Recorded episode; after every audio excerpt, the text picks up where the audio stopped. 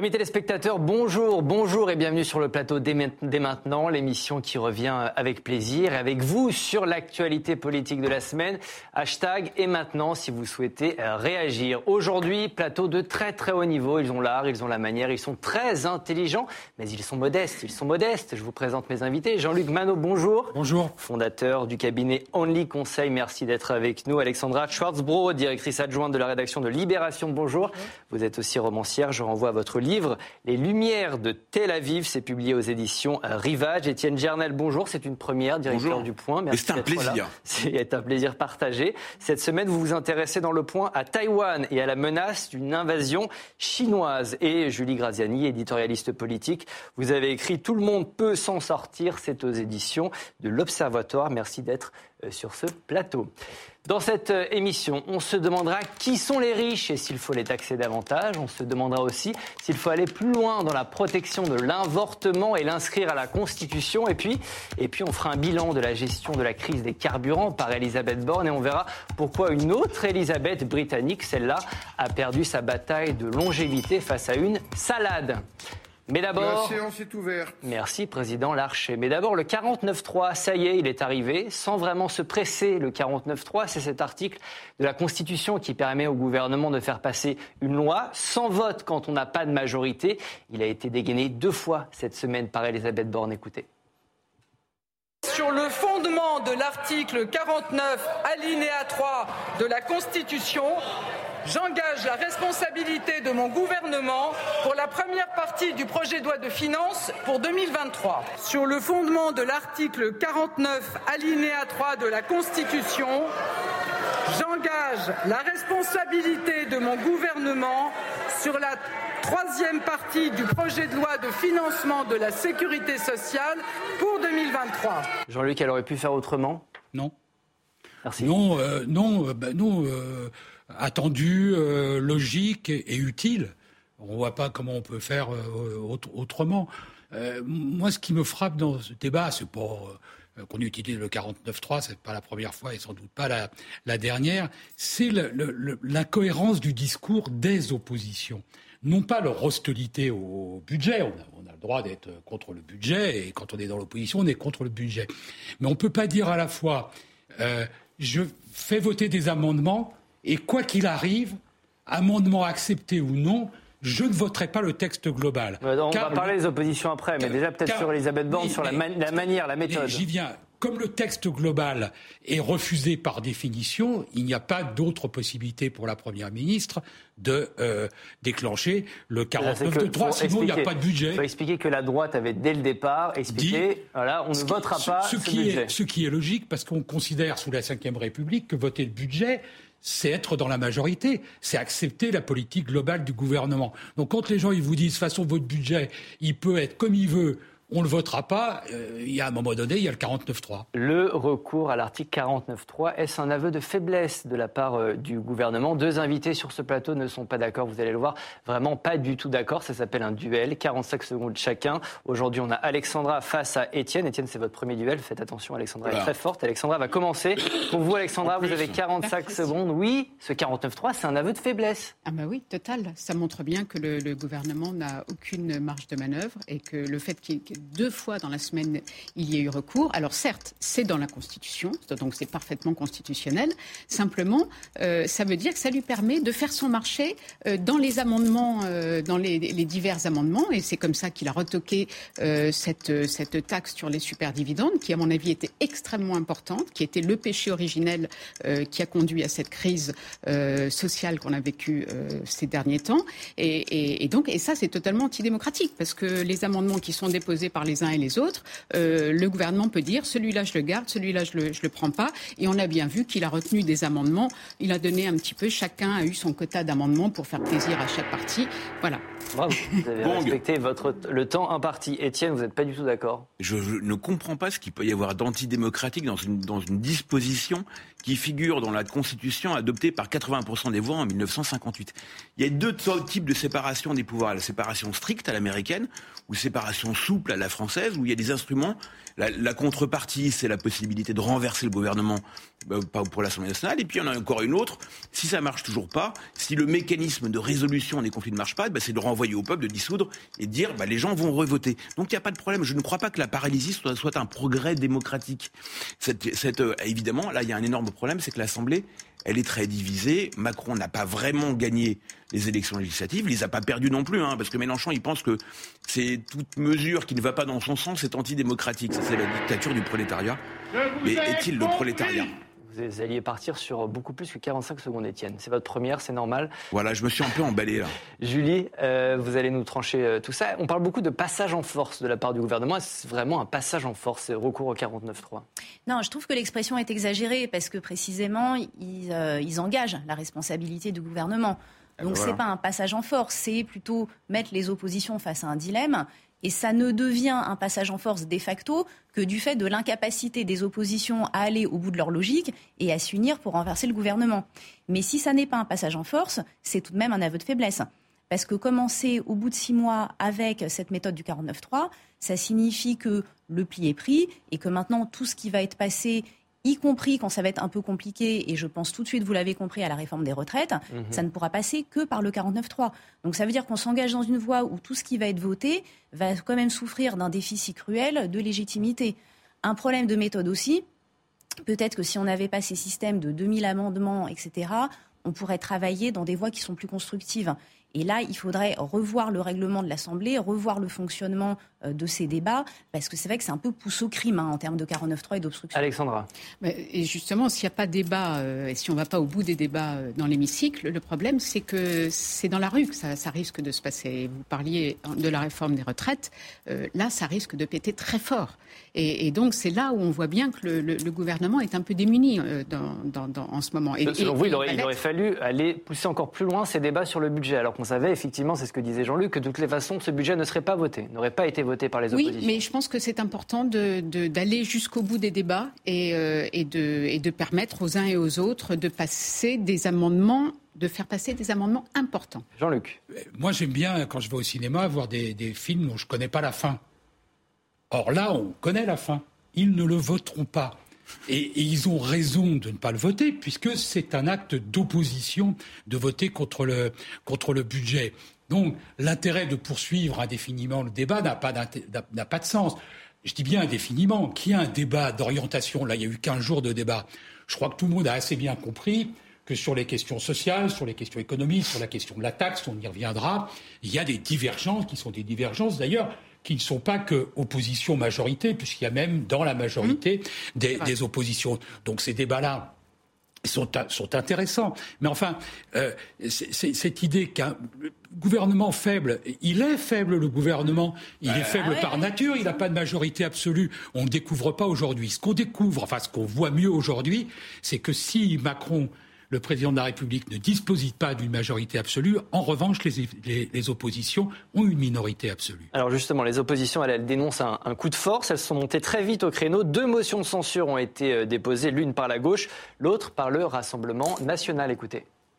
Ce qui est surtout inévitable, c'est la médiocrité constante de Mme Borne, qui a fait un discours, une fois de plus, d'une indigente, d'une indigence républicaine assez rare, qui n'a parlé pour ne rien dire, et donc qui constate que ce qu'elle aurait pu faire au début, elle le fait après euh, six jours de débat, en considérant qu'il y a des bons et des mauvais amendements. Nous ne gouvernons pas la France à coup de 49-3, et c'est pourquoi la NUPES, qui se tient devant vous, a décidé, séance tenante, de déposer une motion de censure. Etienne, je vous ai vu euh, rire. Elle surjoue l'indignation, les oppositions, là? Oui, mais c'est le jeu. Et d'ailleurs, il y a des gens qui sont au gouvernement aujourd'hui, ou dans la majorité, si on peut parler de majorité aujourd'hui, dans l'exécutif, qui hurlaient au coup de force quand ils étaient dans l'opposition avant. Ça fait partie du jeu éternel et totalement ridicule d'ailleurs, parce que là, si on entend ça, le, coup de force, le recordman de l'utilisation du 49 sous la cinquième, c'était Rocard, qui n'était pas exactement un émule de Pinochet.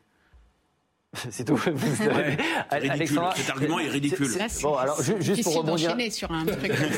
c'est à vous de prendre la, prendre la suite. Non, ce, qui dit, ce que dit Étienne, je pense, c'est que le 49-3, personne n'a le monopole du 49-3, ni la droite, ni la gauche, ni, non, bien sûr. Non, non, bien sûr, mais simplement.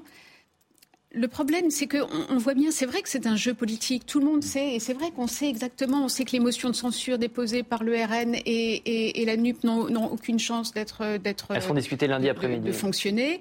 Euh, on, sait, on, sait tout ce qui va se dérouler dans les, dans les semaines et les mois qui viennent. Et du coup, moi, ce qui me fait très peur, c'est que du coup, les gens, le, la, la, population, voyant ça, voyant que tout est coincé, voyant qu'il y a une espèce de, de, de, de, jeu politique qui est en train de se nouer, où lui, où, où les gens n'ont aucune, aucune prise, euh, moi j'ai très peur que ça, ça, ça énerve encore plus. Ça attise la colère sociale. Mais bien sûr, puisque tout le monde voit qu'on est à, l'orée d'un hiver qui va être très dur, à la fois au plan, au plan euh, euh, énergétique, au plan du pouvoir de l'inflation, le pouvoir d'achat, et, et, et, ils voient cette espèce de, de, de, jeu politique se jouer devant leurs yeux. Ils voient qu'il y a ce 49-3 qui va pouvoir permettre au gouvernement de faire passer ce qu'il veut, et notamment la réforme des retraites qui, dont personne ne veut, en tout cas dont la, majorité, de la, population ne veut pas. Et, moi, j'ai très peur qu'à un moment, ça pète vraiment. Et là, ce, qui s'est passé euh, cette semaine, je pense que c'est une, euh, c'est malheureusement un, avertissement très fort euh, vis-à-vis du, pouvoir en place. Julie. Et j'ajoute que la démocratie est malmenée dans cette affaire bien avant l'usage du 49.3. Hein. Je rappelle quand même que le principe de la démocratie, c'est qu'on fasse des compromis qu'on a des assemblées, des partis politiques pour faire des compromis, et que là, on a définitivement basculé dans une logique politique où chacun se bat tellement pour sa cause qu'il en oublie la pérennité du système lui-même. Et là, attention, le système est en danger. Quand la cause pour laquelle vous vous battez devient plus important que le budget de la France, euh, que voter, qu'avancer, et, de faire continuer à avancer et, à marcher euh, un pays, euh, on est vraiment sur un risque de blocage institutionnel. Ce qui veut dire qu'on va continuer à gouverner à coup de 49-3. Il y a un risque. ce qui vient d'être dit, la, démocratie, c'est d'abord l'affrontement des idées. C'est d'abord l'affrontement des projets. C'est légitime et c'est souhaitable qu'il y ait un débat et qu'il soit vif à l'Assemblée nationale. Tout le monde s'émeut. Bon, c'est vrai qu'il y a des choses de, euh, vulgaires et stupides, mais enfin, globalement, que ça s'affronte et qu'on ait un débat euh, vif, c'est normal. Que deuxièmement, à certains moments, la démocratie politique elle soit euh, secondée, ou en tout cas qu'elle soit amendée par la démocratie sociale, c'est-à-dire par des gens qui s'organisent du point de vue syndical, qui, manifestent, qui font grève s'ils pensent que c'est nécessaire de le faire. Ça fait partie du système démocratique, tout ça. Il n'y a rien euh, d'effrayant à ça. Alors après, c'est vrai que nous n'avons pas la culture du compromis. Voilà. Ce qui ne va pas, c'est le refus du compromis. On n'a pas, pas une culture du compromis, quoi qu'il arrive. On le voit bien, et c'est ce que je disais tout à l'heure, où le gouvernement dit en fait rien d'essentiel ne sera modifié, et les oppositions disent de toute façon on ne votera pas parce qu'on est l'opposition. Partant de là, voilà pourquoi votre fille est muette à l'Assemblée nationale. là, le, gouvernement a accepté des amendements venant des deux oppositions qui sont deux partis de gouvernement, c'est-à-dire LR et les socialistes. Euh, Un peu tactique, ça. Hein oui, mais ça correspond aux partis de gouvernement, c'est-à-dire aux partis qui ne sont pas des partis extrémistes, parce que la réalité, c'est qu'aujourd'hui, et c'est terrible, c'est que la France euh, possède quand même deux blocs extrémistes extrêmement violents et extrêmement forts. Donc ils acceptent, ils ont accepté, oui, c'est tactique, je suis d'accord, c'est de, de, bonne guerre d'une certaine manière, mais ça correspond un peu au jeu. Il y a des gens qui font partie des partis du gouvernement, à peu près, on est d'accord, on n'est pas d'accord, mais c'est pas comment dire, on n'est pas dans le populisme absolu. Puis il y en a deux qui sont, euh, il y a l'arc Le Péno-Mélanchoniste, c'est n'importe quoi. D'ailleurs, sur l'économie, ils sont à peu près d'accord. l'arc Le Péno-Mélanchoniste, je peux pas laisser blocage des ah, bah, Français euh, fatigués, certains salariés. Toujours en grève, vous aurez un duel après. Hein. Toujours en grève chez Total. La crise des carburants met du temps, beaucoup de temps à trouver son dénouement. Pourtant, la semaine dernière, Elisabeth Borne était plutôt optimiste. Écoutez-la. Et je peux vous assurer que le gouvernement est très mobilisé pour faire tout ce qui peut relever de lui. Par exemple, depuis le 21 septembre, comme on voit qu'il y a des dépôts qui sont bloqués, on a mobilisé les stocks stratégiques, les stocks de l'État, pour réapprovisionner les stations-service. Et puis, les dix derniers jours, j'ai mis beaucoup d'énergie pour qu'il y ait des négociations dans les entreprises. Alexandra, quel bilan on peut tirer de l'action d'Elisabeth Borne dans cette première grande crise depuis sa nomination euh, à Matignon? Elisabeth Borne, elle a fait ce qu'elle a pu. Euh, elle a subi. Elle a subi. Le, le, suis pas sûre qu'on puisse dissocier Elisabeth Borne du reste du, pouvoir politique. Le pouvoir politique a subi cette crise. Ils ont trop traîné. Euh, alors qu'elle était, chacun pouvait la voir venir gros comme une maison. Euh, et ils n'ont pas vu venir le problème. Je pense que la direction de Total Energy est éminemment coupables aussi, parce qu'eux ont cru qu'ils allaient régler le problème très vite. Ils n'ont pas arrêté de rassurer le, le pouvoir politique en disant tout va aller bien, ne vous inquiétez pas, on maîtrise la situation, ce qui était faux. Euh, et, le pouvoir politique n'a rien vu venir. Donc Elisabeth Borne, elle a essayé de faire ce qu'elle pouvait, tout en étant, alors en plus, ça tombait très mal pour elle, parce que normalement, euh, normalement le, le, Premier ministre ou la Première ministre ne voyage pas beaucoup à l'étranger. Il se trouve que là, elle, est, elle avait un voyage euh, en Algérie. La question qu'on pose, et c'est le thème, hein, de, c'est le titre de ce thème, y a-t-il aujourd'hui un pilote dans, dans l'avion face à cette crise des carburants? Est-ce que c'est Emmanuel Macron? Est-ce que c'est Elisabeth Borne? Est-ce que c'est les deux? Est-ce que c'est personne, Étienne? En général, Macron, il aime bien être ministre de tout. Mm. Son, il y a une capacité à se mêler de tout qui est, euh, qui est très importante. Maintenant, Borne, euh, je pense qu'elle a été beaucoup sous-estimée. Euh, elle a été regardée un peu de haut quand elle est arrivée. Je pense qu'elle a plus de force politique et de force de caractère et de, capacité qu'on l'a dit, en tout cas pendant les premiers mois. Non, effectivement, je suis d'accord, ça n'a pas été bien géré. Mais bon, voilà, ça se termine. Euh, en général, les gouvernements craignent plus les grèves dans les transports publics. Hein, là, c'est venu par le, l'essence. Et très peu de gens, parce que finalement, c'est une centaine de personnes. Hein, ce, que vous dites, c'est que ça se termine bien pour elle. Elle n'est pas fragilisée, là, Elisabeth Borne. Alors là, pour une fois, moi, je suis d'accord avec Étienne. Hein. Je ah. pense qu'Elisabeth Borne est une, est, une, est, une, femme intéressante et qui, qui, bosse. Mais la question, c'est est-ce qu'elle est, fragilisée? C'est pas sur ses compétences. Fragilisée là-dessus. Fragilisée là après cette crise des carburants. Je pense pas. Jean-Luc. Non, je pense pas, parce que en, réalité, vous posiez la question est-ce que c'est le président ou le Premier ministre? En France, c'est une question euh, euh, récurrente. Vous savez, euh, on, est dans. Vous savez, là, c'est Matignon et l'Élysée, notre système institutionnel, c'est un système de, backseat driving. Vous savez, c'est le type qui est derrière. Quand le Premier ministre conduit, il y a toujours le président qui est derrière qui dit fais gaffe, euh, ton clignotant, ralentis, euh, attention au camion. Enfin bon, on est, on est toujours dans un système comme ça de, de la personne qui est derrière et qui, alors il se trouve que le personne qui est derrière, c'est lui qui a l'autorité suprême en plus. Donc c'est un peu compliqué. Non, je trouve que dans cette affaire, elle en sort, de mon point de vue, je ne vais pas dire renforcée, mais en tout cas pas affaiblie, parce qu'elle a fait le job. Elle a fait le job dans une situation difficile. Elle a pris des réquisitions, elle les a pris, euh, il fallait les prendre, elle les a prises euh, sans précipitation, parce que ça aurait été l'idée d'arrêter complètement un mouvement de manière violente au début sans laisser de place à la négociation. Elle a fait pression sur Total qui quand même, euh, on ne peut pas dire, a été extraordinairement diligent dans la manière d'engager des négociations salariales. Elle a, elle a, elle a, elle a, dirigé, elle a dirigé la boutique. Je, moi, je suis même de ceux qui pensent que, euh, moi, je, quand on m'a dit Elisabeth Borne va être première ministre, j'ai pas euh, sauté de joie en disant quelle idée formidable, j'en savais rien, etc.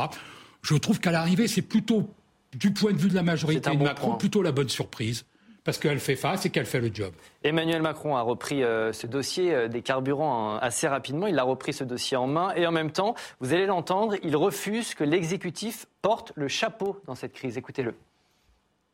Je souhaite que dans les prochaines heures et les tout dans les prochaines heures et au plus vite, il y ait une issue qui soit trouvée à cela. Mais vous comprendrez aisément qu'on ne va pas rentrer dans une situation où c'est le président de la République qui va faire les négociations salariales chez SO au total. Parce que là, euh, on va partir cul par-dessus tête. Hein. Julie, on a attendu trop du gouvernement et de l'État dans cette crise. Oui, et c'est pour ça qu'Elisabeth Borne n'est pas spécialement fragilisée, parce qu'on voit bien en fait qu'elle est en harmonie avec la direction choisie par le chef de l'État. Et c'est pas parce que les Français ont eu à souffrir ces dix derniers jours de la crise euh, que ça veut dire que ça a été mal géré au sens politique du terme. Hein. Euh, ça a pu être très douloureux dans la vie quotidienne, mais ça peut être bien géré politiquement pour autant. Euh, parce il n'y a, pas eu de retard à l'allumage. Je suis le seul à avoir constaté un retard à l'allumage. Il y a, eu totalement une réaction tardive et un retard à l'allumage. Moi, je pense que c'est en partie délibéré. Délibéré parce que l'État a tenu à rappeler que son rôle était subsidiaire et qu'il appartenait d'abord aux acteurs privés de négocier entre eux. Et qu'est-ce qu'on aurait dit? Effectivement si dès le deuxième jour, l'État s'était mêlé directement des négociations syndicats entreprises On aurait encore crié à l'autoritarisme. Bien sûr, c'est de la tactique parce que ça permet d'intervenir au moment où la situation s'enlise vraiment donc avec légitimité. Les réquisitions des dépôts, ça ne peut se faire que quand la situation devient euh, quand même très très très tendue. Ça ne peut pas se faire en amont. Sinon, c'est considéré comme une atteinte au droit de grève. Et l'État ne pouvait pas faire ça. D'erreur politique. et la deuxième raison pour laquelle c'est sans doute tactique, c'est que ça a permis de faire toucher du doigt à la population les conséquences d'un mouvement social les impactant dans leur vie quotidienne avec peut-être en sous-texte le message de dire est-ce que vous avez tout de suite envie d'y revenir? Est-ce que vous êtes bien sûr? Vous, vous, prêtez des intentions au gouvernement C'est un, un, peu billard à plusieurs bandes. S'il y avait, s'il y avait euh, vous nous posez la question, Elisabeth Borne. On réponse sur Elisabeth Borne. Sur la question, non, non, mais parce que est-ce que la crise a été bien gérée? Au début, non. Au début, non. Il y a une incompréhension de ce qui est en train de se passer. Il y a une sous-estimation des énervements, et y compris, dans une certaine mesure, du soutien par procuration sur la question du pouvoir d'achat de la population aux, grévistes. Donc ça, on ne le comprend pas. Mais ça, ça tient beaucoup à ce qu'est la Macronie c'est-à-dire à sa composition sociologique, c'est-à-dire à des cabinets ministériels où euh, les gens qui ont, vu un ouvrier, en général, ils l'ont vu en photo dans le journal. C'est-à-dire qu'il n'y a pas ce lien, cette capillarité, oui, bien sûr, avec toute une partie de la population. Et puis l'inverse aussi existe. Hein. Moi, je crois que c'est pas du tout tactique. C'est que, et, et, je pense que là, on en revient. Alors, non pas à la Macronie, mais à Emmanuel Macron qui avait promis, euh, quand il a été réélu de façon quand même un peu difficile, euh, que, ça y est, que cette fois, il serait à l'écoute des gens, euh, qu'il serait plus Jupiter sur son nuage. Non. Et, en septembre, on a vu revenir Jupiter, qui était très très loin, totalement déconnecté du, reste de la population, ah, et qui a commencé à dire qu'il allait, qu'il allait faire sa réforme des retraites même si les gens étaient, y étaient opposés. Et là, du coup, si vous voulez, il y a eu dès, le, début, dès début septembre une espèce de, colère rampante euh, face à ce président qui, d'un coup, disait je vais, je vais faire ça et vous n'aurez rien à dire. après, il y a, une autre fracture, C'est les négociations salariales. Après, il y a une autre fracture sous-jacente. Alors, est-ce qu'ils ont fait exprès de faire durer pour ça? Je ne crois pas, mais malgré, malgré tout qui arrive, entre des gens qui travaillent dans les très grandes boîtes où on est très protégé, il y a des gens qui travaillent dans les plus petites boîtes. Et ce qu'on entend aussi en France, je parle aussi en dehors de Paris, et en dehors des endroits où vivent les journalistes mainstream à Paris, euh, on, voit, on entend aussi beaucoup de gens qui disent bah, en fait, c'est pas mal euh, d'être ouvrier chez Total. On a quand même beaucoup de conditions qui sont très favorables. Je pense que Total est l'une des boîtes, pas seulement, et la banque aussi, où on a le plus de choses à droite et à gauche. On n'est quand même pas trop trop maltraité globalement. Après, ça n'empêche pas qu'il peut y avoir des discussions salariales. Mais euh, il y a des tas de gens aussi qui se sont fait cette réflexion-là, qui disent bah oui, il y a deux mondes. Il y a un monde très protégé, celui des très grandes entreprises Là, c'est pas du public, c'est du privé mhm. et du public. Puis il y a un monde moins protégé. Ça a aussi cette euh, conséquence-là, à mon avis, cette crise. Et, tout le monde a pu toucher du doigt quand même ce que c'est que il y, a des jobs qui sont moins, beaucoup moins bien payés que ça et où on a beaucoup moins de possibilités de se faire entendre. Que dit mon, mon aile droite, si je résume hein, ce que vous avez dit, c'est qu'il y a une déconnexion finalement entre le gouvernement et la population. Est-ce que vous êtes d'accord avec ça? Oui, mais là, là, on, mélange un peu les sujets. Et l'opposition aussi, dans ce cas-là aussi. Le, les deux. non, mais le déclencheur de, cette crise, c'est bien un problème interne à Total et à ses salariés. Euh, je ne vois pas que les salariés de Total aient fait grève en fait pour ah, protester contre le gouvernement. Sinon, sinon, ça se serait étendu et le mouvement aurait fait tache d'huile et on aurait dérivé en grève générale, ce qui n'a pas été le cas. Vous avez raison, hein. mais il y a eu un gouvernement avec des réactions euh, comment dire, dans tous les sens, un peu façon, façon puzzle. Et, c'est vrai que sur les questions de les questions de l'essence, il y a, une référence euh, fondamentale, c'est mai 68. C'est mai 68. Tant qu'il n'y a pas d'essence euh, avant les vacances, ça va, l'opinion bouge pas trop. Et puis quand on dit aux gens vous n'allez plus pouvoir partir en vacances parce qu'il n'y a pas d'essence, le mouvement se retourne. Il y a toujours les gouvernements ont hmm. toujours l'espoir qu'à un moment donné où ça va arriver euh, comme ça où l'opinion va se retourner. D'ailleurs, l'opinion a commencé à penser que ça commençait à, bien, faire. Donc il y a évidemment des aspects aussi des aspects parce qu'ils ont vu aussi que les conditions salariales qui pouvaient être discutées n'étaient quand même pas les plus désastreuses en France. Bien sûr, bien hein, sûr. Ça fait quand même partie du jeu quand on. On avance. Enfin, ça, ouais. Bah oui. Euh, je trouve ça assez moche ce qu'a fait Total en, diffusant les fiches de paye des, de leurs salariés, qui étaient d'ailleurs grandement fausses. Hein, parce ça a été contesté par les syndicats. Voilà. pas bien, c'est qu'ils diffusent les fausses. mais les vrais, c'est plutôt un, effort de transparence. Moi, j'aime bien savoir ils, dans pas quel statut sont les gens qui en réclament un autre. Ils n'ont pas du tout fait ça dans un effort de transparence. Ils ont, fait ça pour que la population se retourne contre les salariés de Total. On va partir à Londres, d'une Elisabeth à l'autre. Celle-là a perdu la bataille. Oui, sa bataille de longévité contre une salade. Le tabloïd de Daily Star avait installé un match la semaine dernière entre Liz Truss, la première ministre britannique, et une laitue, date de péremption fixée à 10 jours. Lequel des deux survivrait à l'autre dans un contexte de fronde politique et de choc économique? Le verdict est donc tombé, il est sans appel à la fin. C'est la salade qui gagne. Je reconnais que compte tenu de la situation, je ne peux pas délivrer le mandat pour lequel j'ai été élu par le Parti conservateur. J'ai donc parlé à Sa Majesté le Roi pour l'informer que je démissionne de mon poste de dirigeante du Parti conservateur.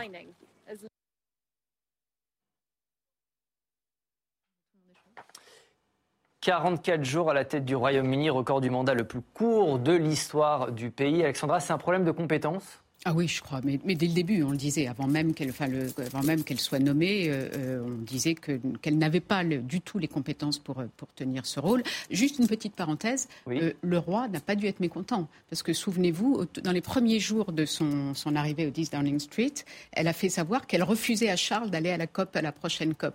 Donc je pense parce qu'elle, Liz Truss, en plus, elle est pour le, le, le, gaz de schiste, la fracturation hydraulique, etc tout ce que refuse Charles. Donc ça, ça c'est Mais c'est une petite parenthèse. Non, ce que ça montre surtout, c'est les ravages de ce, de, du, Brexit, c'est les ravages euh, qu'a causé Boris Johnson, qui d'ailleurs pourrait revenir, euh, pourrait revenir au 10 mmh. Downing Street. C'est d'une tristesse, cette histoire euh, britannique. C'est effrayant. Et, et, ça montre surtout que l'Europe quoi qu'on en dise, l'Europe, c'est quand même, ça permet de, de, tenir, euh, de se tenir droit. Mmh, j'aimerais connaître euh, la, part de responsabilité de l'Istros dans ce, de dans ce fiasco. Euh, Étienne, qu'est-ce que vous en pensez? Ah, en fait, le, le, ce qu'elle a démontré, l'Istrus, c'est très simple, c'est que la démagogie, ça va dans le mur. Elle a proposé deux choses. Son mini-budget, il y avait deux choses. Il y avait une baisse des, impôts qui était assez peu ciblée et assez drastique. Et puis il y avait une augmentation des dépenses qui était assez dingue, des subventions à l'énergie, vous savez, tout le monde fait ça, mais qui était aussi très peu ciblée. Ça ne tenait pas. Les marchés financiers ont attaqué la livre, qui s'est effondré. Il y a eu euh, la, hausse assez rapide des coûts de l'endettement euh, extérieur euh, du pays. Et la réalité s'est vengée et a, bien montré qu'on ne peut pas s'affranchir des lois de la physique. C'est une leçon à retenir en France aussi. Alors nous, on a plus de facilité parce qu'on est dans l'euro. Et donc, il y a plus sérieux que nous, par exemple l'Allemagne, qui nous garantit que euh, notre endettement, il est à peu près garanti, que notre manière, notre capacité à s'approvisionner sur les marchés est à peu près garantie. Mais, dans un monde réel... faire l'avocat de, de Listros deux minutes. Elle a été élue sur une promesse, la promesse de baisser les impôts, sur une promesse néolibérale non, non, sa, promesse, promesse néolibérale, rien du tout. Regardez les dépenses qu'elle pouvait faire. C'est, là, c'est totalement socialiste de faire des dépenses de, protection du ah, pouvoir d'achat sur les. Vous la mettez du côté mais elle avait les deux. Mais bien sûr, c'était de la démagogie pure. C'était de la démagogie populiste. Je vais faire moins d'impôts et plus de dépenses. Mais non, ça marche pas. Il y a des règles et des lois de la physique. Ça marche pas comme ça. Une monnaie, ça se tient. Donc les démagogues qui sont de droite ou de gauche, hein, que, parce que finalement le discours qu'elle tient, euh, il peut être attaché aussi bien à Le Pen en France qu'à Mélenchon. C'est un peu, euh, d'ailleurs, économiquement, sont très proches. Mais la démagogie, ça va dans le mur. Au bout d'un moment, ça s'arrête. C'est une leçon pour nous. La réalité se venge toujours. Quand on raconte n'importe quoi, on se prend un mur. C'est ce qui est arrivé à Listrus, qui par ailleurs est très sympathique. mais nul, mais sympathique. La première, c'est que, de mon point de vue, la, salade était euh, chétive et flétrie dès le début. C'était pas au niveau pour faire, euh, pour faire ça, et c'était un second choix en réalité euh, au moment du, départ catastrophique de, Boris Johnson. Premier élément.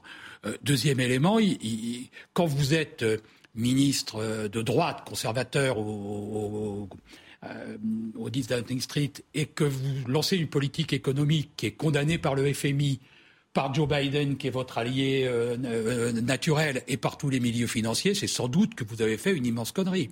Excusez-moi de le dire comme ça, mais à l'évidence, ça ne peut pas fonctionner. Et puis la troisième. Donc, pas néolibéral, contrairement. Et puis le troisième enseignement, parce qu'on est, on est en France, donc c'est intéressant de le regarder. Quand vous avez une logique qui est, vous avez renoncé à toute alliance, c'est-à-dire que vous n'avez plus, vous avez fait le Brexit, que vous n'avez plus le soutien. Mais on voit que dans les moments de crise, dans les moments difficiles, ne pas avoir d'alliés, c'est très très difficile et que vous êtes dans une situation d'isolement et d'énorme complexification de votre politique euh, sociale et économique. Julie.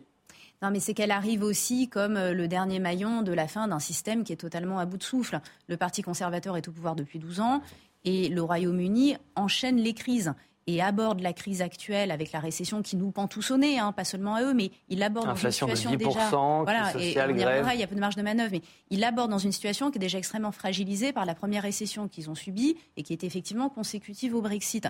Donc leurs marges de manœuvre sont très étroites et le programme économique qui pouvait être en place, aussi mauvais soit-il, euh, il, il, envisageait en fait de faire ce qu'elle appelait un choc de fiscalité euh, pour redonner tout à coup de la dépense euh, et, stimuler l'économie. Je suis d'accord, ça ne pouvait pas fonctionner euh, parce qu'on ne fait pas ça avec une inflation qui est déjà galopante et parce que finalement la seule manière de régler l'inflation serait été d'opérer un transfert de richesse, donc quelque chose qui soit plus d'inspiration socialiste, qui évidemment qu'elle n'est pas du tout.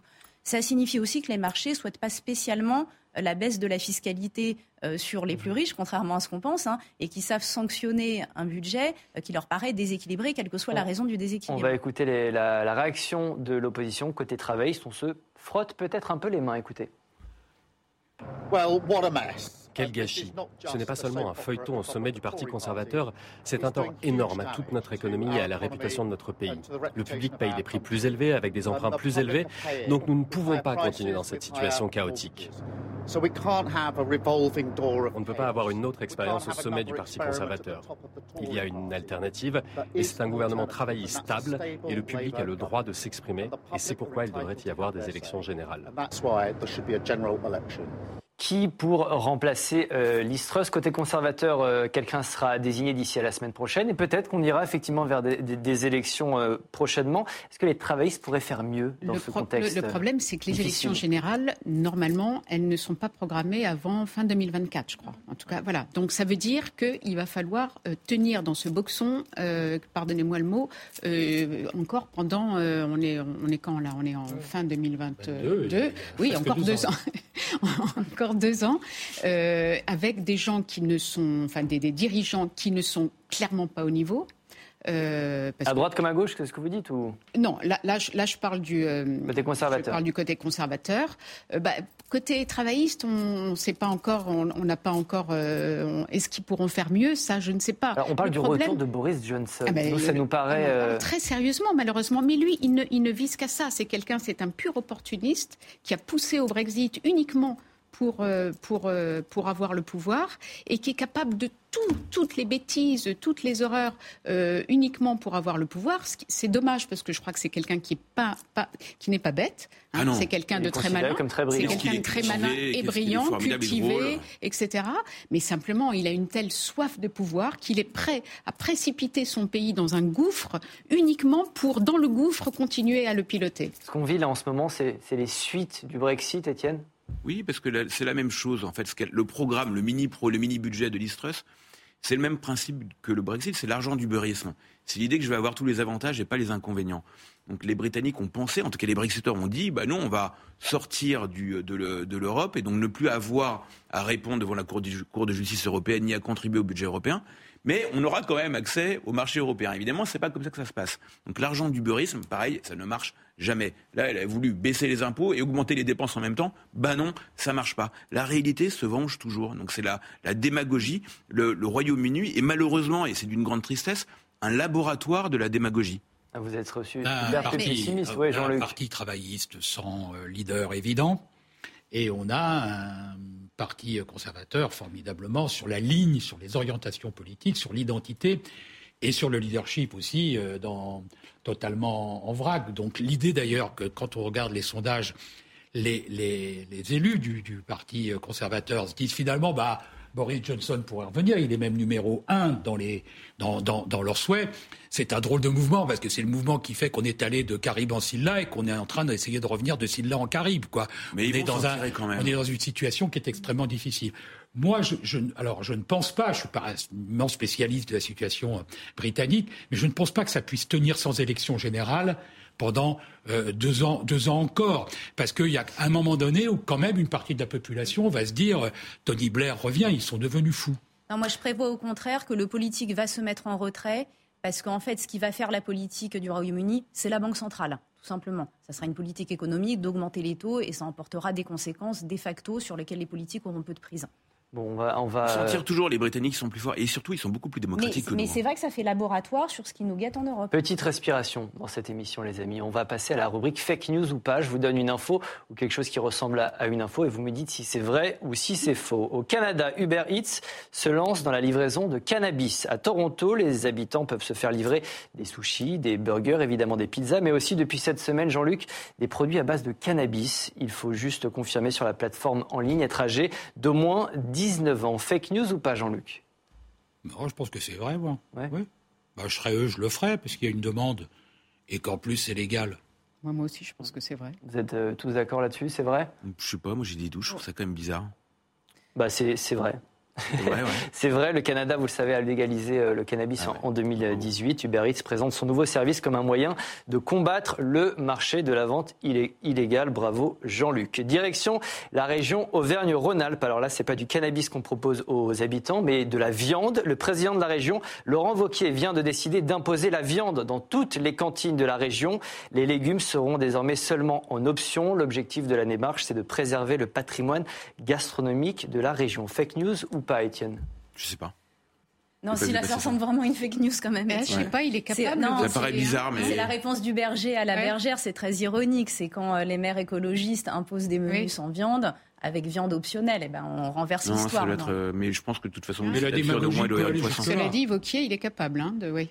Bon, bah mm, oui, ça me paraît bizarre, ouais. C'est une fake news. C'est une fake news, fake news de nos amis de Malheur Actuel. Les petites dernières, on file au Danemark où un parti politique dirigé par une intelligence artificielle vient d'être lancé pour les prochaines législatives qui auront lieu euh, le 1er novembre. Un parti dirigé par une intelligence artificielle se présente. Son nom, le Parti synthétique. Son slogan Ne faites pas confiance aux politiques, votez pour un robot. C'est une fake news ou pas, Alexandra? Ça a l'air d'être une fake news et en même temps, ça, on aimerait bien que ce soit vrai en même temps, c'est ça En même temps, c'est tentant parce que c'est mieux d'avoir de l'intelligence artificielle que de la bêtise humaine. C'est une euh, vraie information. C'est une vraie information. Euh, Étienne, c'est un parti qui est créé par un collectif d'artistes qui veut mobiliser les abstentionnistes. L'intelligence artificielle a repris à son compte, compilé, synthétisé les idées de petits partis politiques danois depuis les années 70. Je ne sais pas, vous avez vu 2001, l'Odyssée de l'espace de Kubrick. Est-ce que vous avez vraiment envie de faire confiance à l'intelligence artificielle à la fin? Question ouverte. À la fin, non. Faut-il euh, inscrire l'accès à l'avortement dans notre Constitution? Sujet beaucoup plus euh, euh, sérieux. L'objectif est simple, empêcher toute remise en cause de ce droit comme aux États-Unis ou en Pologne. La question doit en tout cas être posée trois fois aux parlementaires cet automne. Cette semaine, ce sont les sénateurs qui ont ouvert le bal. Ils ont majoritairement dit non. Gérard Larcher nous explique pourquoi. D'abord, ma boussole, moi, c'est de la loi Veil. Et cette boussole qui est la loi Veil, nous savons, et c'est a été déféré cinq fois au Conseil constitutionnel, que l'article 2 de la Déclaration des droits de l'homme et du citoyen, qui a valeur constitutionnelle puisqu'il est dans le préambule de la Constitution, protège au nom de la liberté des femmes. Alexandra, à quoi ça servirait d'inscrire ce droit dans la Constitution? Ah, mais c'est, majeur. Ça servirait à faire en sorte que euh, la remise en cause de ce droit ne, ne revienne jamais sur le devant de la scène. Or, on voit que dans pas mal de pays démocratiques, la remise en, cause, ne serait-ce qu'aux États-Unis, euh, est en train de est en train de revenir et ça c'est dévastateur. Le, droit à l'IVG, si vous voulez, il il n'y a plus plus d'IVG de confort à notre époque puisqu'il y a des, moyens de contraception qui existent, il n'y a plus d'IVG de confort. Donc c'est un droit extrêmement important.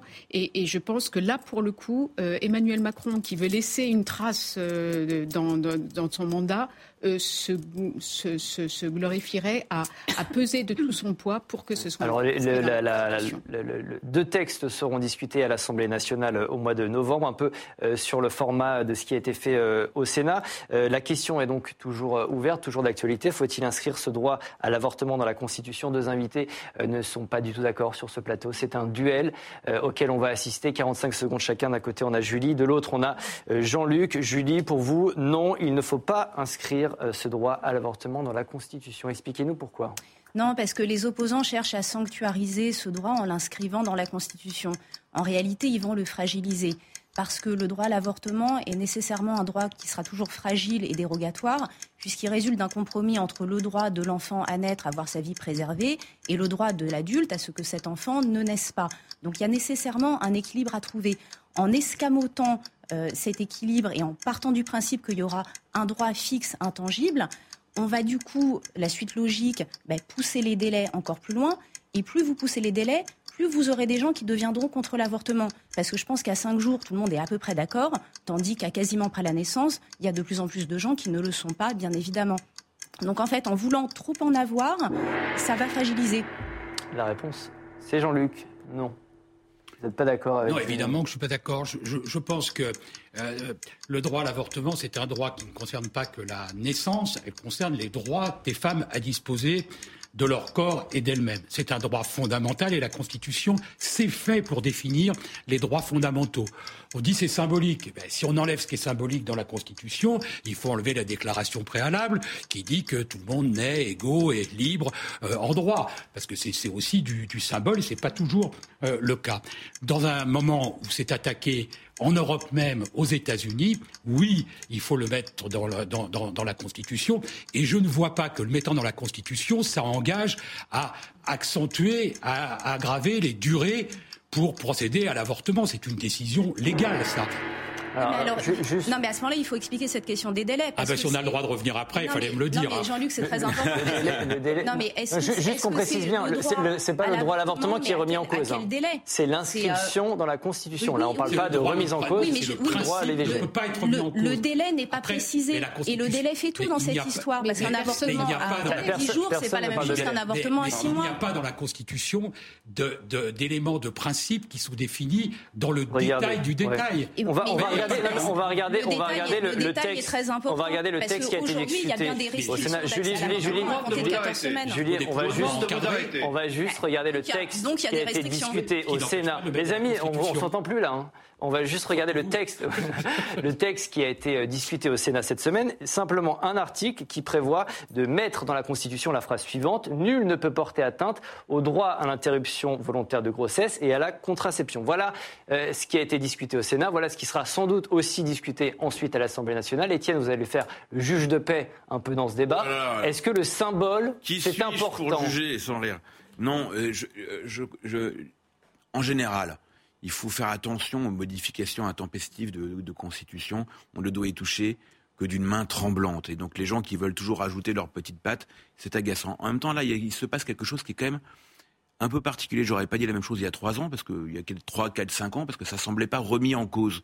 Là, on voit les États-Unis, l'est de l'Europe, il y a des choses qui bougent et qu'on n'attendait pas. Et d'ailleurs, d'une certaine façon, on pourrait considérer ce sujet un peu comme vous savez les dispositions sur, le, sur la liberté de la presse, sur la liberté d'expression.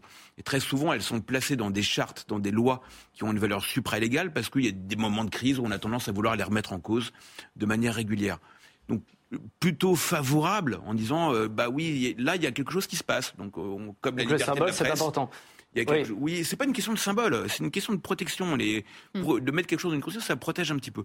Maintenant, je vois bien qu'il y a une difficulté technique c'est que là, et regardez ce qui se passe aux États-Unis. Je fais là, j'ouvre un chemin plus que je ne, ne, ne, juge ou ne quoi que ce soit. Donc. Mais c'est aux États-Unis, dans les États qui ont remis en cause l'avortement après le, le, le le, le, renversement de la jurisprudence de la mois de juin qui a supprimé la protection fédérale du droit à l'avortement. Ils le font pas seulement dans les principes où ils interdisent l'avortement, mais dans les modalités. Et le diable se cache dans les détails. Et c'est effectivement un vrai sujet, c'est-à-dire qu'on peut très bien réduire à néant euh, le droit à l'IVG en réduisant les modalités, les capacités d'accès, les raisons pour lesquelles on peut. Donc ça, je ne sais pas. J'avoue mon ignorance. Comment est-ce qu'on règle ce problème-là Je n'en sais pas. La, phrase, sur la phrase là ne le dit pas. Phrase là ne le dit pas. elle dit un principe. Il y a matière à la mettre dans la, Constitution. Cette phrase-là ne dit pas. Et dorénavant, on pourra avorter quand on veut, comme on veut, dans n'importe quelle condition. Elle ne dit pas on va violer la loi, la Constitution. Elle dit le principe est un principe fondamental. Elle laisse la liberté à la loi d'encadrer, de décider après discussion et après liberté au juge constitutionnel de l'interpréter. Bien sûr, bien sûr. cette phrase n'est pas claire du tout. Parce que où elle dit il ne peut y avoir aucune restriction ni de délai ni de modalité. Elle dit pas ça. Alors elle dit pas ça, d'accord. Donc à ce moment-là, si elle ne dit pas ça, ça veut dire qu'aujourd'hui c'est à 14 semaines elle et qu'un gouvernement, attendez, je vais au bout de la logique, et qu'un gouvernement demain après-demain s'il change pourrait revenir à 12 semaines sans pour autant porter atteinte à ce principe de valeur constitutionnelle. Elle dit que Et quand je ne pense pas que ce soit ce qui soit recherché cette par phrase, elle dit que quand un député euh, ou un sénateur dit euh, il, faut, il ne faut pas euh, défendre ce droit car il est contraire à, la volonté de Dieu, la République dit c'est notre volonté et elle est intangible, elle ne peut pas être modifiée. Et je pense que c'est une sécurité par les temps qui courent qui est utile. Est-ce que, Alexandra, une remise en cause du droit à l'IVG est aujourd'hui possible, envisageable en France? On voit ce qui se passe aux États-Unis, en Pologne. Aujourd'hui, non, mais on ne sait absolument pas ce que, ce que quoi demain euh, sera fait. Aujourd'hui, non, mais il ne faut pas se baser sur euh, ce qui se passe aujourd'hui en France, puisqu'on voit bien qu'on reste toujours. Euh, Parce qu'aucun parti politique ne propose de remettre en cause le droit à l'IVG. Non. Non, non, c'est vrai. En mais... Oui, mais, oui, mais les délais. Oui, mais vous, franchement, là, vu, l'évolution euh, du monde, nul ne peut savoir euh, ce qu'il en sera dans cinq ans. Il y, a, eu des tas d'évolutions qu'on n'aurait pas imaginé une demi-seconde il y a, a 3-4 ans. Comme disait Étienne, il y a trois ans, personne n'aurait imaginé qu'on mène ce débat-là aujourd'hui. Personne. Donc ça montre bien, et, et, on vit dans un monde tellement instable, tellement peu sûr, euh, tellement politiquement et géopolitiquement fragile, que maintenant, ce qu'on a appris ces derniers temps, c'est que tout peut arriver. Et donc, euh, il vaut mieux prendre les plus grandes précautions possibles. Mais ça ne fera pas un droit intangible. On pourra toujours modifier la Constitution ensuite. Enfin, je... On pourrait en profiter pour enlever le principe de précaution au même, au même moment. C'est-à-dire? Bah, c'est cette Chirac qui a émis ça, c'était pas une bonne idée. Oui, bon, ça, c'est encore un, autre, débat. C'est euh, un autre débat. Juste pour terminer là-dessus, euh, si euh, un des textes qui, qui est discuté à l'Assemblée nationale passe, il faudra probablement passer par un référendum. Est-ce qu'un référendum est envisageable sur ce point en France ou est-ce que ça risque de, de, en tout cas, la partir dans tous les sens? En tout cas, la majorité, je crois qu'il y a 80% des Français qui sont favorables euh, à, ce que, à ce que l'IVG soit, soit inscrite dans la Constitution. Est-ce qu'on peut risquer un, un, débat sur un sujet aussi sensible euh, en organisant un référendum. Julie le, débat est complètement oiseux tant qu'on n'a pas dit jusqu'à quelle date, quel délai et quel stade de développement du fœtus on considère que c'est acceptable ou pas. Enfin, sinon, le droit à l'IVG en soi, ça veut rien dire. Je le répète, à 5 jours et avant que le cœur batte, la majorité des gens n'y voit aucun inconvénient. À euh, passer le seuil de viabilité à 6, 7, 8, 9 mois, euh, là, ça devient euh, ça, très très compliqué quand même. Je suis d'accord. certains partisans, mais moi ça me désole, mais certains partisans extrémistes du droit à l'avortement proposent de l'étendre quasiment jusqu'à la naissance. Euh, donc, et, ce, sont les mêmes en général qui non, mais s'il y a un problème, s'il y, a, si, s'il y a un problème, euh, s'il y a un problème grave pour, le, pour l'enfant et pour la. il faut peut-être constituer la loi telle qu'il est. Enfin, bah, ou, ou alors, ça vous oblige à dire oui, là vraiment, à partir d'un certain degré de développement, ce n'est plus raisonnable et c'est le droit de l'enfant à naître qui doit prévaloir. Il faut définir ce degré. Aujourd'hui, c'est 14 semaines. On sait qu'il y a des pays où les militants de l'avortement sont très actifs. Ils ont réussi à pousser jusqu'à 24, 26 semaines. Je vous laisse imaginer ce que ça fait quand même un avortement à 26 semaines. On se sent très mal à l'aise en y pensant concrètement. Euh, donc soyons clairs sur les délais, mais, disons pas le droit, le droit comme ça, euh, sans rentrer dans le concret des délais. est d'accord partiellement avec vous. oui, partiellement, parce que euh, je, suis d'accord sur le fait que euh, un référendum, ça ne peut être que sur une loi précise, avec des questions fermées, dont les questions de délai doivent être naturellement euh, mentionnées. Je ne suis pas d'accord en revanche quand on dit le droit à l'avortement, ça veut rien dire. Si, ça veut dire 30 ans de bataille ou 40 ans de bataille des mouvements féministes et des, et des démocrates, si ça veut dire la fin du diktat de l'Église dans une certaine oh, mesure sur la vie personnelle des gens et le fait que c'est la République qui décide et que ce ne sont pas des structures qui lui sont euh, intérieures, mais qui ne représentent pas l'ensemble de la société, oui, ça veut dire quelque chose. Donc je ne suis pas d'accord avec l'idée que le droit à l'avortement, parce que sinon, vous savez, la liberté de la presse, c'est un droit qui ne veut pas dire grand-chose, puisqu'il faut l'encadrer. Euh, la liberté d'expression, ça ne veut pas dire grand-chose, donc on, peut tout bazarder, parce que c'est imprécis. On vous mettra pas par définition, les principes, c'est assez important. Très, très, bon, très bon exemple, parce que la liberté d'expression, qui est pourtant un droit fondamental, rencontre aussi des tempéraments et des limites. Oui, bien sûr. même le droit la loi, la loi la gère. Ce n'est pas pour ça qu'il faut bazarder. Non, mais même le droit. Pas bazarder ses droits. Dans je dis qu'il doit rencontrer des tempéraments et des limites. Alors, on ne vous mettra pas d'accord. On est d'accord sur, sur un autre sujet. Faut-il taxer davantage les riches? C'est l'une des questions euh, qui agite le Parlement depuis le début des discussions sur le budget. Et évidemment, la question s'est invitée cette semaine sur les piquets de grève dans les raffineries où se trouvait un certain François Ruffin. Mon inquiétude, c'est qu'on aille vers un déchirement de la nation avec, euh, c'est pas des super profits, c'est des méga profits, c'est des hyper profits, c'est des gens qui se gavent là-haut. Macron, ça fait six mois qu'il aurait dû se charger de réquisitionner les super profits. Voilà, n'allez pas croire que la taxation des riches ne séduit que la gauche. Non, écoutez, le camarade centriste Jean-Paul Mattei, il a déposé un amendement en ce sens à l'Assemblée nationale. Se pose la question des super dividendes qui sont distribués. Et c'est un amendement qui est encadré, qui concerne les entreprises qui réalisent plus de 750 millions de, de chiffre d'affaires, qui réalisent des super profits, mais qui décident de distribuer des super dividendes. Et l'idée, c'est de prévoir une flat tax à 35% pour les super dividendes. Taxer les super profits. Étienne, c'est un débat qui dépasse le clivage gauche-droite aujourd'hui C'est merveilleux la France. Vous avez un problème, une taxe. Non, mais c'est vrai que ça sauve, ça, résout tous les problèmes, la taxe. En façon, c'est évident. Nous sommes le pays euh, au monde, avec le Danemark, on est toujours plus ou moins à égalité, qui a le plus fort taux de prélèvement obligatoire. Évidemment, si créer une taxe résolvait tous les problèmes, nous n'aurions plus de problèmes depuis longtemps. Je pense que ce serait résolu. Donc non, évidemment, ça résout pas le problème. Pourquoi pas? J'en sais rien.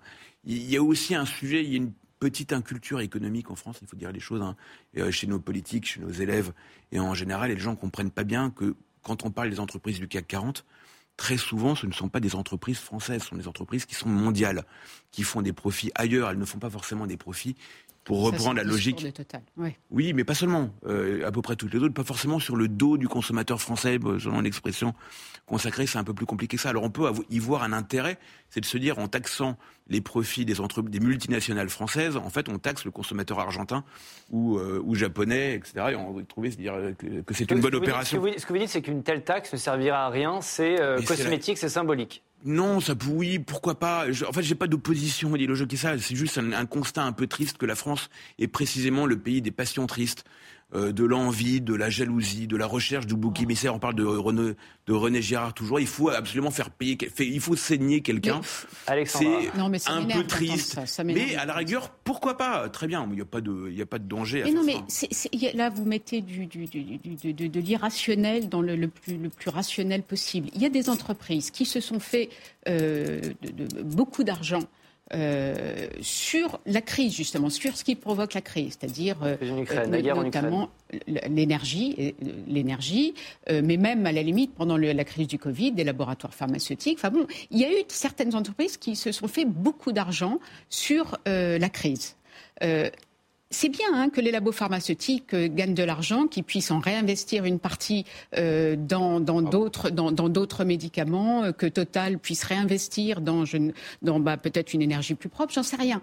C'est bien. Je ne dis, pas que c'est mal que des entreprises fassent du profit. Simplement, je trouverais ça éthique qu'une partie de ces, de, de, de, ces de ces profits et de ces dividendes. Alors, des dividendes vont être versés aux actionnaires, mais ce serait bien qu'une petite partie soit reversée à la collectivité qui, elle, souffre précisément euh, de la crise. Ça me paraît, moi, ça me paraît. Euh, mais Là, on a l'impression que c'est un clivage euh, droite-gauche, mais même les LR proposent le retour de l'exit tax. Il y a quand même quelque chose aujourd'hui qui se passe au Parlement. La droite française n'a jamais été libérale. Non, mais on a un débat. Il y, a, un débat qui est un peu, qui est un peu faussé parce qu'on dit est-ce qu'il faut taxer les riches? Dit comme ça. Non, est-ce qu'il faut taxer un peu plus les dividendes de certains actionnaires? Voilà, on va nuancer un petit peu la, question. Voilà, la chasse aux riches pour euh, aider les pauvres, c'est une bêtise.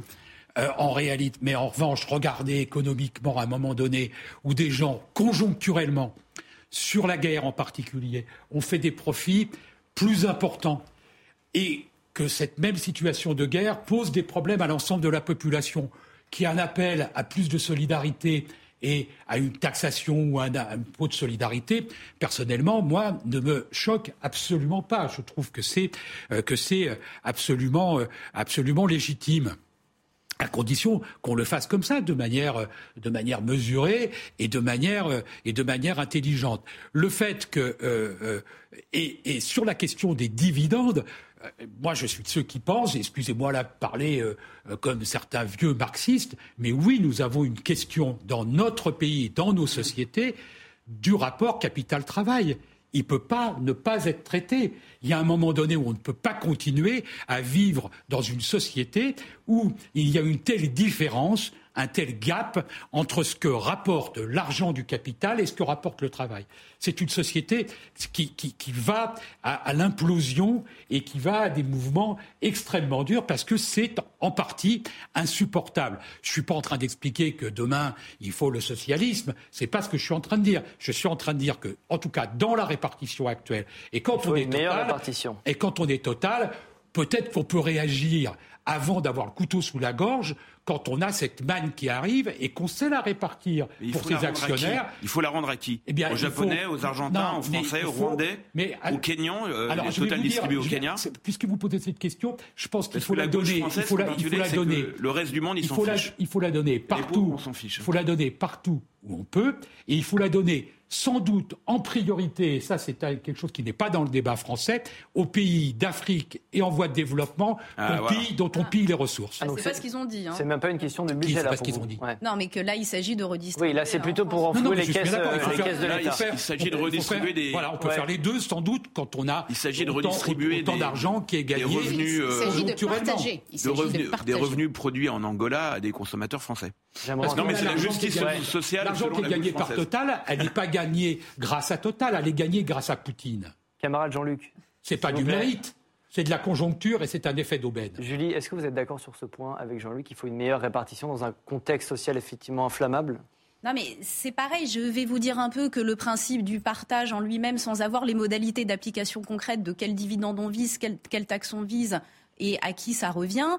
Euh, voilà, sans rentrer dans le détail, on va toujours avoir un peu de mal à se prononcer. Mais comme précisément, on est incapable de rentrer dans le détail parce que c'est des sujets qui sont très compliqués, parce que la valeur ajoutée créée par ces entreprises sont faites, Étienne a raison, une partie dans un pays où elles ont aussi investi, fait des usines, et pas seulement qu'en France, qu'il existe des conventions entre les pays étrangers et la France qui permettent en fait une répartition de la fiscalité, où le pays prend de la fiscalité et la France va taxer le complément. Enfin, ils s'arrangent entre eux en fait, donc on ne peut pas non plus renégocier toutes les conventions bilatérales. Et enfin, sur la notion de taxe des dividendes, sur la partie qui resterait donc avant versement des dividendes, on va ne pas prendre d'une main ce qu'on va prendre de l'autre. Parce que s'il y a moins de dividendes à verser du fait qu'ils auront été amputés par la taxe payée en amont, ça veut dire que des actionnaires qui ne sont pas tous un club de milliardaires, mais aussi des petits porteurs, vont eux-mêmes recevoir des dividendes réduits et qui paieront donc moins de facto d'impôts sur le revenu à la fin de l'année. Donc ça va être un peu les vases communicants. Ça me fait dire au fond que cette proposition, elle est plutôt à visée réconfortante dans un contexte où les inégalités de richesse et de statut sont totalement exacerbées et sont extrêmement mal vécues. Étienne n'est pas mais, ce que vous dites, c'est que c'est de l'opportunisme politique. C'est du, c'est pas du symbole non plus, c'est à visée réconfortante. C'est une manière de dire maintenant que c'est inaudible pour l'ensemble de la population française qui n'est pas aussi privilégiée de considérer qu'il y a de tels écarts de richesse que c'est vécu comme une injustice profonde, bon ben ça permet euh, de dire on vous a entendu, on comprend le problème et on va dire quelque chose bah, pour essayer de le résoudre. Bah, non mais, mais budgétairement ça ne résoudra rien. Étienne lève le doigt. Étienne, vous levez le doigt. Une chose, effectivement c'est du symbole, je suis absolument d'accord avec ça. Et donc ça peut servir le symbole, euh, même si c'est pas toujours des passions très sympathiques, mais ça peut servir aussi. Euh, après, je voudrais quand même préciser une chose. Les inégalités, il y a deux choses. Il y a les inégalités avant transfert et après transfert les inégalités en France de revenus, l'indice Gini, qui est le seul indice qui est internationalement reconnu, elles n'ont en gros pas bougé, pas vraiment varié depuis 45 ans. Et ça, c'est une réalité qui est absolument vérifiable. Ce que dire, que les inégalités n'ont pas augmenté. Non, c'est pas vrai qu'elles ont explosé. Quand les gens disent, c'est vrai dans beaucoup de pays, c'est vrai aux États-Unis, c'est vrai dans. Il y a plein d'études qui montrent que les plus riches se sont, se sont encore enrichis. Quand on prend le 1%, mais l'indice le plus internationalement reconnu, qui s'appelle l'indice Gini, il est stable à peu près depuis 45 ans. Faut quand même, ça c'est factuel, on peut pas en sortir de, ça. mais c'est facile. Non mais pardon, mais c'est vrai. Non, mais c'est vrai. Du coup, on change rien. En revanche, en revanche, là il y a un énorme problème dont on parle beaucoup moins. Mais le sujet, c'est la mobilité sociale. C'est-à-dire qu'il est beaucoup plus difficile aujourd'hui de monter dans l'échelle des revenus quand on vient du bas de l'échelle des revenus. Alors il y a une étude de l'INSEE et de la, c'était pardon, c'est la France Stratégie qui montrait qu'en réalité, quand on est enfant d'ouvrier, euh, si on veut arriver dans le revenu médian de la, de la société, il faut six générations, ce qui est absolument démentiel. Donc il y a un énorme sujet de capacité à devenir riche grâce à son travail, ou en tout cas à changer de catégorie sociale. Mais il n'est pas vrai que les inégalités explosent en France. C'est factuellement très rapidement. Oui, très rapidement, c'est que c'est pas que du c'est pas que du symbole, c'est des questions compliquées, mais c'est pas du symbole. La décision d'ailleurs qu'a arraché euh, Emmanuel Macron au niveau européen, avec une mesure de taxe qui va permettre de faire, de rapporter en gros 6 à 7 milliards à la France. C'est un symbole de 7 milliards peut-être, mais c'est 7 milliards qui permet de payer en partie le bouclier de ah, protection pour les, pour les, les gens qui n'arrivent pas à payer leur, leur électricité ou leur gaz. C'est des symboles qui sont plutôt sympathiques quand ils arrivent à la fin du mois. Je vous dirais que ça permet aussi de payer les intérêts financiers de la dette et de réenrichir les marchés. Vous l'avez entendu, la séance est suspendue, les, amis. Il n'y aura pas de top flop euh, cette fois-ci. Et les débats étaient euh, très riches et très chargés. Merci beaucoup. Merci à tous les cadres d'avoir participé à cette émission. Merci à vous. Derrière votre écran, on me crie dans l'oreillette que vous êtes plus nombreux que la semaine dernière. Mais attention, beaucoup, beaucoup moins nombreux que la semaine prochaine. Ça promet. Je vous rappelle que vous pouvez revoir cette émission en replay et en podcast. On se retrouve la semaine prochaine, même jour, même heure et même endroit. Bye bye.